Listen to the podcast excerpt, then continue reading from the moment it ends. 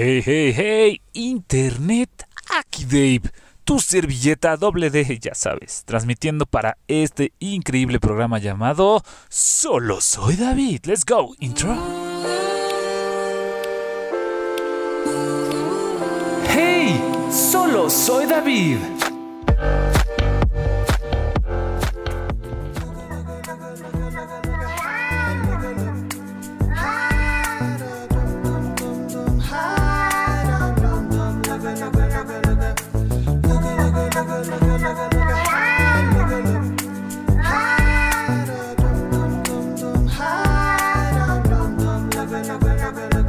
Así es, Internet y creatividad, un placer de la vida.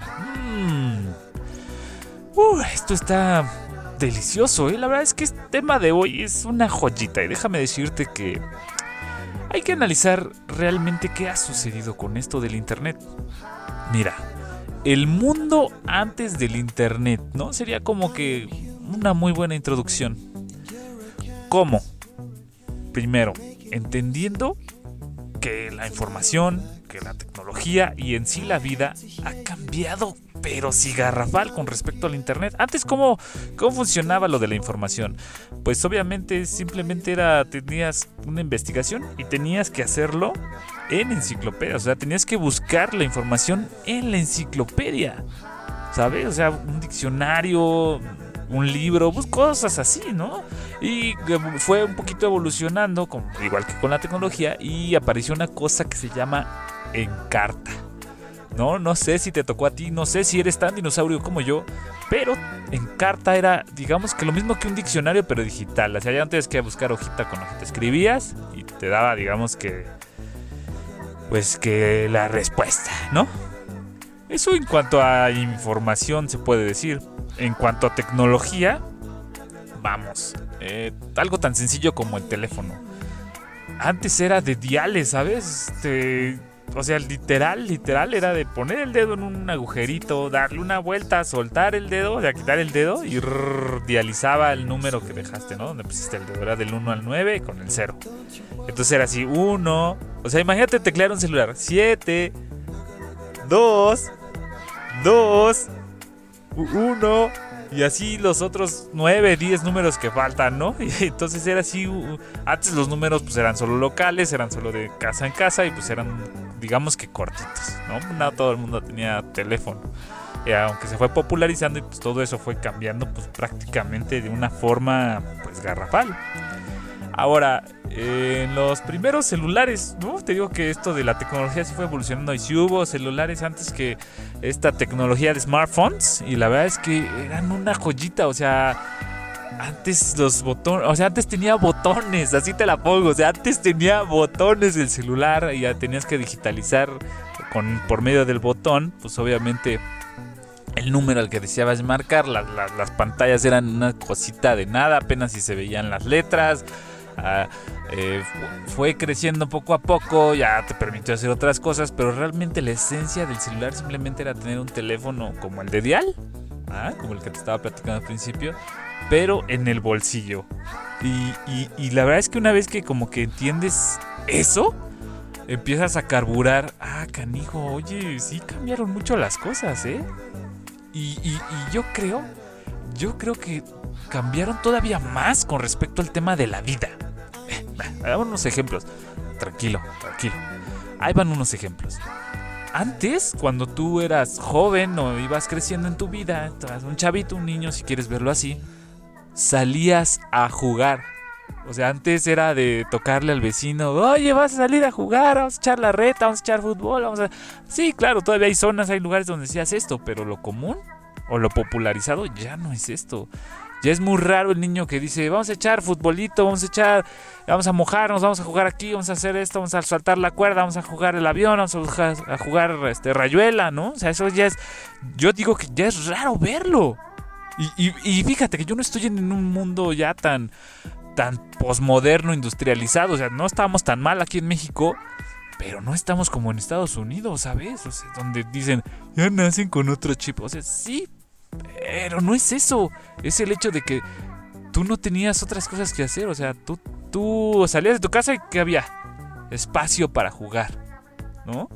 Había donde patear la pelota, había... O sea, no, no corrías el riesgo de que te atropellaran tan rápido, de que de que te secuestraran. Pues muchas cosas realmente han cambiado en contexto de la vida. Salir a jugar es una de ellas. Era, era el hecho de convivir con la naturaleza, de explorar tu entorno, de saber cómo se siente la mano en el pasto, de saber cuando empieza a chispotear, cuando empieza el aire frío, dices, changos, ya va a llover y empiezas a decir, el último gol y nos vamos, ¿no? No sé si me explico, o sea, la dinámica de la vida era, era explorar, experimentar todas esas sensaciones del entorno más allá de una pantalla digital. ¿no? Y eso te estoy hablando de niñez, de, de, actuar, de, de, juventud, pero, pero, si nos vamos a la esencia básica de lo que debería estar sucediendo, por ejemplo, los amigos, ¿no? Pues antes tenías pocos, pero sabías si eran reales o falsos. ¿no? Te lo pongo así, lo conocías de frente, sabías cómo actuaba, sabías qué, qué decía, cómo se enojaba, eh, ¿no? O sea, como que tenías un contacto físico, visual, auditivo con él. Y en la actualidad como que, ah, no sé, no sé, ¿no? Lo retomaré más adelantito. Y eso era con respecto a los amigos. Pero de los novios, o sea, tú no podías ser novio o novia, o pareja, si lo quieres ver así, de alguien que no conocías, ¿no? O sea, era, era antes, si te gustaba alguien, tenías que tener el gusto de conocerle.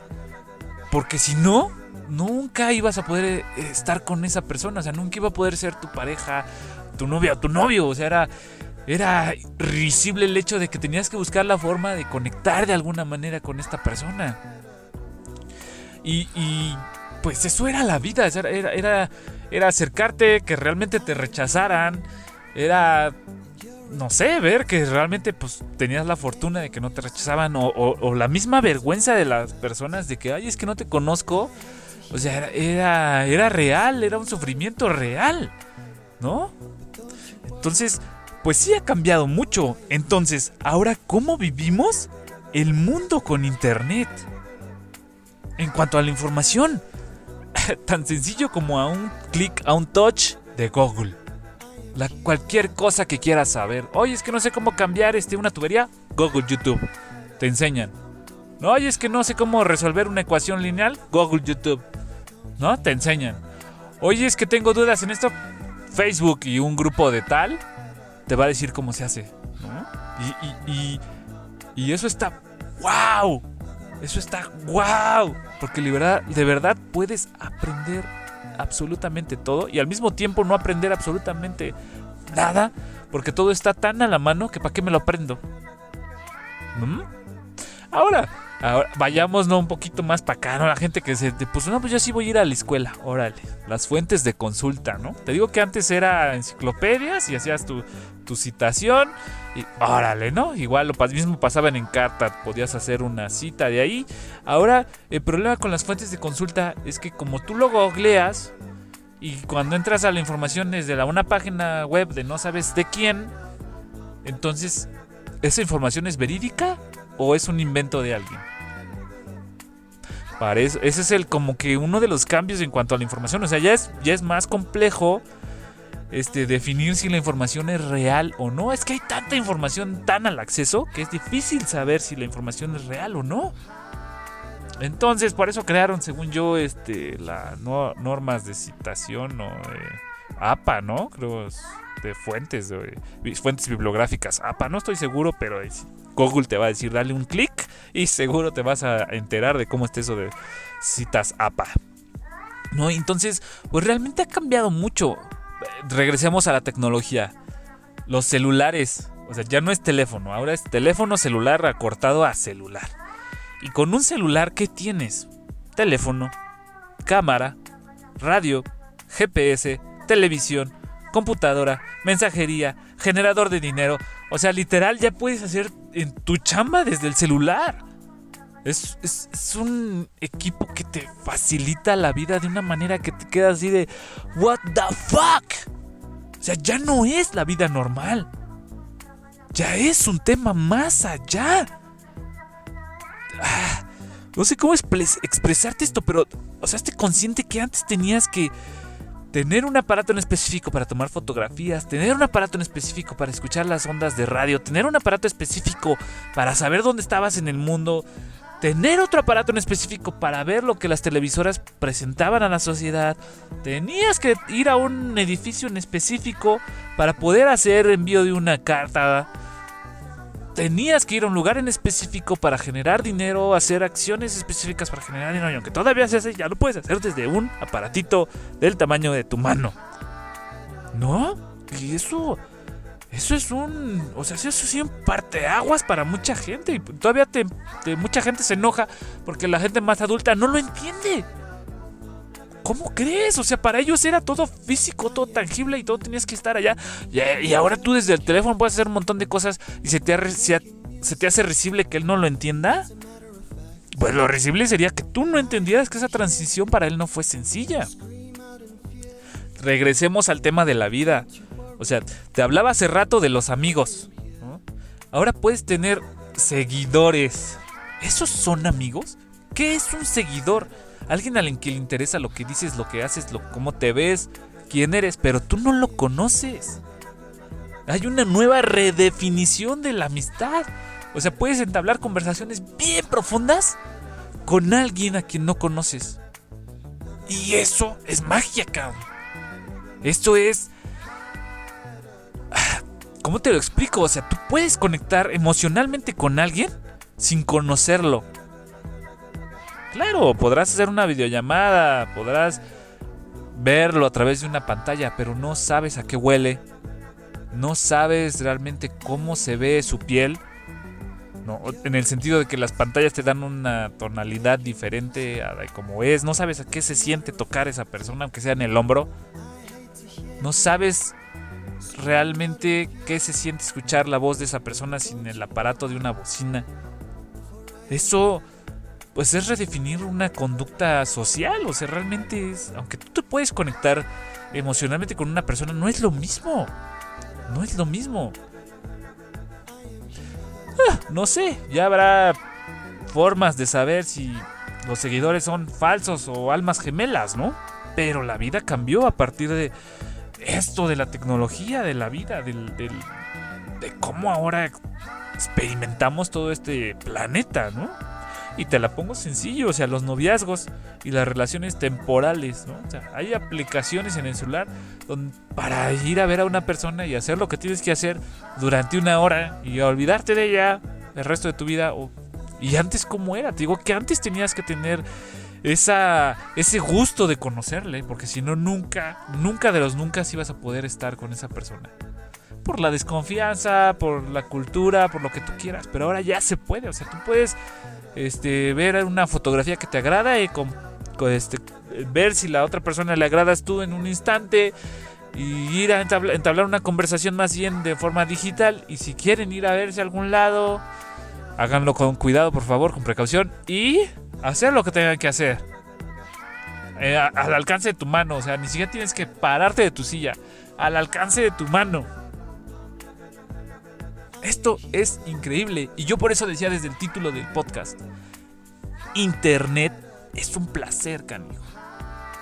Es un placer y mucha gente no, no, no lo ve así porque claro, tiene su lado oscuro. Pero, pero este punto es bien importante para lo que te estoy diciendo justo ahorita ocupar Internet para ser feliz va a ser la clave de que saques provecho a Internet. Te lo voy a poner sencillito, te lo voy a poner de una forma en que todos podamos entenderlos, ¿no? Ocupar Internet para ser feliz, eh, puedes hacer lo siguiente, tú puedes crear contenido que te fascina, ¿no? Hemos, hemos visto millones de comediantes en Internet te garantizo que cuando grabaron esa cosa que a ti te hizo reír, ellos les hizo reír más. Y los llenó como persona. Y el que mucha gente le gustara, todavía los llenó más. Eso los hace felices. Órale, ¿no te gusta salir en los videos? Va, no hay bronca. Puedes consumir lo que te activa felicidad. Un meme, un videíto, temas de tu interés que te generan esa sensación de que estás disfrutando de la vida. Bueno, va, ni una ni otra dices, órale, va. Quizás eres de las personas que dices, es que yo no quiero eso, yo no me acerco a otro, pero déjame decirte que te hago la invitación de que si haces cualquiera de esas dos cosas, consumir o crear, vas a descubrir cosas nuevas que generan algo positivo en ti, bro. Y déjame decirte que si genera algo positivo en ti, ya vas de gane. Ya estás usando el internet para ser feliz. Porque vamos a ser sinceros, es bien, bien cabrón generar algo positivo en uno. Porque los pensamientos pendejos negativos abundan en la mente de casi todos. Siempre estamos pensando, no somos suficientes. Siempre estoy pensando, no va a querer. Siempre estoy pensando, no, no, no le voy a agradar. Eh, la voy a regar. No soy suficiente. Cerebro, bájale. Por eso es que Internet es tan adictivo. Porque si te hace girar un poco el hámster y decir, mm, quizás sí soy capaz. Mm, quizás puedo realmente hacer esto, disfrutar de esto, gozar de esto. Y no, no está mal porque lo estoy disfrutando. Por eso les decía que esto solo se cumple si te aferras a la idea de darle la función de felicidad al Internet. Claro, claro, como dijimos hace ratito, tiene su lado oscuro. Hay que tener cuidado, porque Internet no cubre todas las bases del bienestar humano. ¿A qué me refiero con esto? Hay bases del bienestar humano que tienen que ver con el hecho de que, te decía yo, ¿no? Por ejemplo, interacción social, o sea, si te aferras solo a, formas digitales de interacción, pues obviamente eso te va a afectar psicológicamente. O sea, sí tienes que estar en contacto con los seres humanos para que tu, tu, ser humano social como que llegue a un equilibrio de bienestar. Por eso les decía yo, Internet no, no cubre todas las bases de bienestar humano. Otra cosa es que genera adicción a una acción superficial. Por ejemplo, hemos oído hablar de la adicción a los likes, ¿no? Adicción a querer tener más suscriptores, querer, ¿no? O sea, tú creas, creas un canal de YouTube, un podcast como ese, y lo que quieres es seguidores, y dices, mm, mm, si lo que quiero es seguidores, ya estoy adicto. Claro, es un objetivo de lo que estás creando que le llega a mucha gente y hacer feliz a mucha más gente, ¿no? Compartir lo que sabes y lo que haces y hacer ayudar a los demás y hacer algo positivo de esto. Claro, es un objetivo, pero si lo estás haciendo principalmente por eso, o sea, por obtener likes, subscribers o follows o qué será, shares, ahí yo siento que ya está haciendo, ya lo estás transformando en una adicción. No sé, piénsalo. También puedes creer en la en la creencia, vaya la redundancia, qué tontería de mí, pero bueno, puedes caer en la creencia de que Internet es la única verdad. Y me temo que no. Un pequeño ejemplo rápido, rápido, así. Si 100.000 internautas dicen que eres una persona tonta, ¿lo eres? Por supuesto que no. No porque muchísimas personas lo digan es real, claro. Habría que ver las razones por cuáles tantas personas dicen eso. Pero tiene que haber un fundamento, una argumentación y una justificación de ese pensar. No nada más es, ah, lo dicen muchas personas, es real. Discúlpame, pero no es así. Pero bueno, ya, ¿por qué les estoy diciendo todo esto? Es que, honestamente, yo quiero invitarlos a gozar de Internet, a gozar de hacer Internet un espacio de placer y felicidad, bro tantas cosas negativas que ya tenemos en la vida. Tenemos que trabajar, tenemos responsabilidades, a veces tenemos carencias, muchas tenemos discapacidades. ¿Por qué no hacer de Internet un espacio real de placer y felicidad? Digo, o sea, entiendo, no, no me malinterpretes, ¿no? Simplemente eh, quiero que construyamos un Internet más amable, más comprometido con la humanidad más emocional y libre.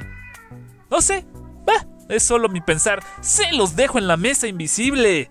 Ahí tú sabrás si lo tomas o no. Y bueno, ahora sí amigos, yo me despido, no sin antes agradecer a la increíble canción que estuviste escuchando de fondo.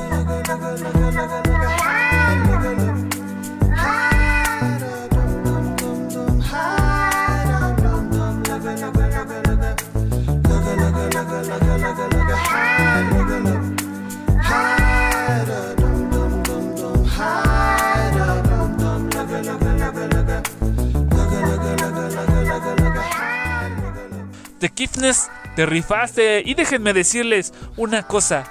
Esta canción de fondo fue pura creatividad, talento y felicidad. Junto al lado de un, gatito, se los dejo. El creador es The Kiffness. Puedes encontrar como arroba The Kiffness en YouTube, en Spotify. Y todo fue a raíz de un gato que, le están subiendo la mano y hace unos ruidos así. El video se llama Aluga Lug Cat X Kiffness. Doble F, doble S, se los dejo ahí para que lo chequen. Muchas gracias por esta increíble adquisición de creatividad y hacer de Internet un lugar de placer.